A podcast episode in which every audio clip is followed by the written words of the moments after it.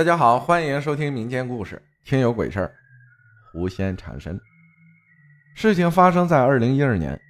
刚开始发生时是一种鬼压床的症状，只要一睡觉就会有。听见外界的声音，自己喊不出来，手有千斤重，耳边总有呼啸的声音。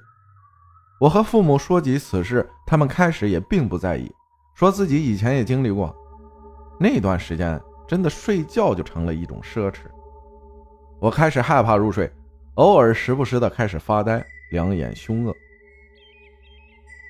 后来我自己在网上寻求帮助，偶然在贴吧上看到一个刚刚开山立派的香港一位灵界师傅发的帖子，于是便加了 QQ 询问起来。师傅法号泽刚，说叫我把详细事情说一遍，留下姓名和一张近照，待他占算。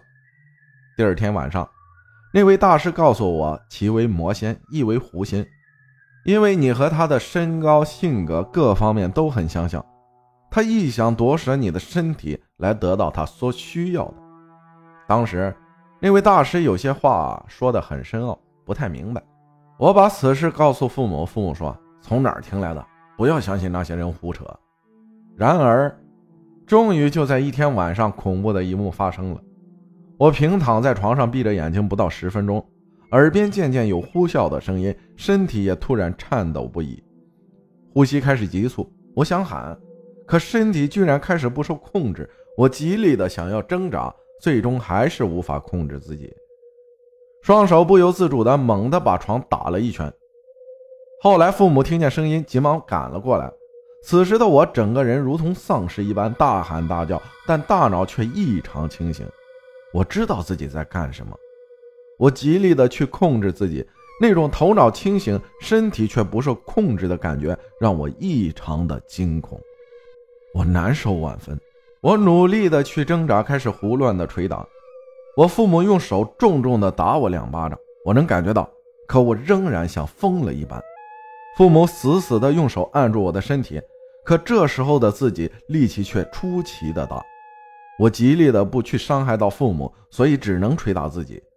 渐渐的，我感觉到头脑开始变得模糊，这种恐惧我真的无法形容。我大喊大叫：“老爸，快打我头！快点打我头！我受不了了，我好难受！”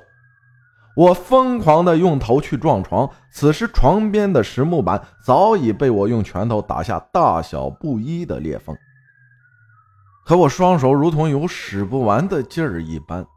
父母见状也不知如何是好，我疯狂地发泄自己内心无比的挣扎，最后一番挣扎后，我倒在床上平静了。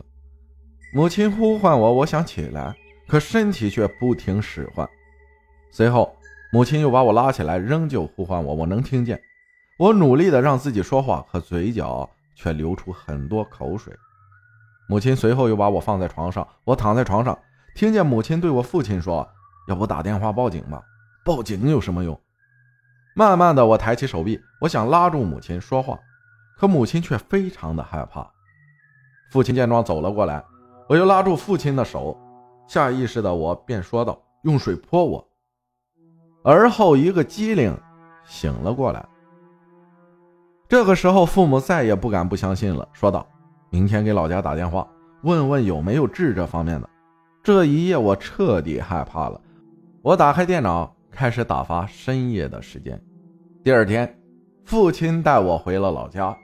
晚上，父亲和我睡在一起，睡到半夜时，突然被一股外力所惊醒。我感觉到我的双脚正在被拉扯，我开始呼喊，仍旧喊不出声音。父亲似乎是听到了我的哼哼声，便把我叫醒了。一夜无眠。第二天便早早起来。十月初冬的天气格外的寒冷。此时此刻的思绪却复杂不已。父亲包了一辆面包车，司机载着我们来到临近的一个镇上，名曰汤沟镇。一小时后，我们来到了这个镇上的一户人家。走近一看，大堂早已坐了很多人，或坐或躺。于是乎，我们也找个地方静静的等待着。几个小时后，天亮了，约莫六点左右。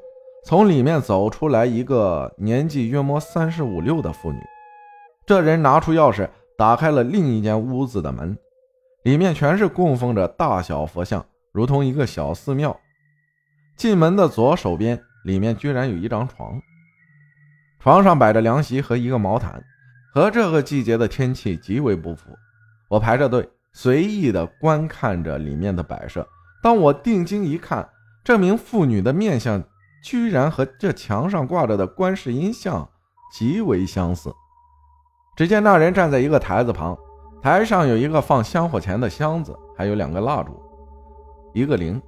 那人似乎能与神灵沟通一般，每看一个佛像便敲一次铃，微笑点个头。凡是来询问之人，只要烧三支香，便能知其一切。就在这个时候，有一个年轻的女子前来询问，那人正欲烧香时，便说道：“去前面给菩萨磕十个头。为什么？你刚才放贡品的时候跨过了那个蒲团。”那名女子便上前磕头。回来后，那人又道：“还差一个。”真是尤为神乎。轮到我时，我正欲说，那人拿起三炷香，便道：“此香难烧，你等最后一个。”等了一会儿，到我时，他拿起三炷香点了起来，看着香，便说道：“你家有四口人，你的问题有点麻烦。”当时头脑是清醒的，我爸见状说道：“我儿子在网上问一个大师，说他是狐狸精缠身。是的，那现在怎么解决？”到底有没有事呢？那人又对我说道：“这样好了，你拿三炷香插到外面中间的香炉上，如果一路烧到底，那便没事。”我急忙拿起三炷香走到外面，只见外面摆着大小不一的香炉，我找到一个大香炉便插上去，静静的等待。香在慢慢的燃烧，此时我的心同样也在燃烧。我反复的自言自语道：“一定要一起烧完呀！”阿弥陀佛保佑啊！我这辈子可没做过什么缺德事一定要一起烧完呀！一段时间后，终于一起慢慢的烧完了，心中悬着的一颗心也落下了。我离开的时候，我离开的时候，得知那人告诉我父亲，最好是剃度，说出家能化解一切。随后我便回去，那人说先等一下，再帮你问问。等了有一会儿，所有人都询问完之后。只见那人走到后面的床上，平躺了下来，身盖毛毯。轮到我时，那人闭着眼睛，以唱的口吻说道：“叫什么名字？姓什么？”随后我急忙说道：“现在和你在一起的是一个男狐，白狐狸。如果是个女狐，你的小命早就没了。而你现在不是一个人在生活，回去后把头发剃掉，一根都不能有。”问为什么之时，其说道：“剃了头，他回来。”一看不是这个人，变了个样子，便不会再跟着你了。后来那人又说了很多，其又说了需要准备的材料。旁边有一个座位上坐着一个老人，记录着需要准备的材料。随后我拿起老人记录材料的那张纸，和父亲便回到了家中。父亲开始按那菩萨所说的准备东西，请道士回到家中做法。那道士在我家画了道符，便说叫我收好，可以回避了。同时按菩萨说的要剃头，要连续三个月光头。十一月正好到了征兵的季节，便借此参军去了。但是此后在部队的时候，仍然有鬼压床的现象。慢慢的，这种现象逐渐消失了。从部队退役后，时至今日，现在自己也成家了。原以为从此自己身上不会再有这种事儿了，可事情远远没有那么简单。那种发自内心的感受，常人体会不到，似乎像是有了后遗症一般。每每睡觉时，在梦里深处，我都会在睡梦中挣扎。媳妇儿自然习惯了我的偶尔睡觉时发生的这种状况，都会拼命把我摇晃清醒过来。可能这就是宿命吧。感谢梦寻千古醉分享的故事，谢谢大家的收听，我是阿浩，咱们下期再见。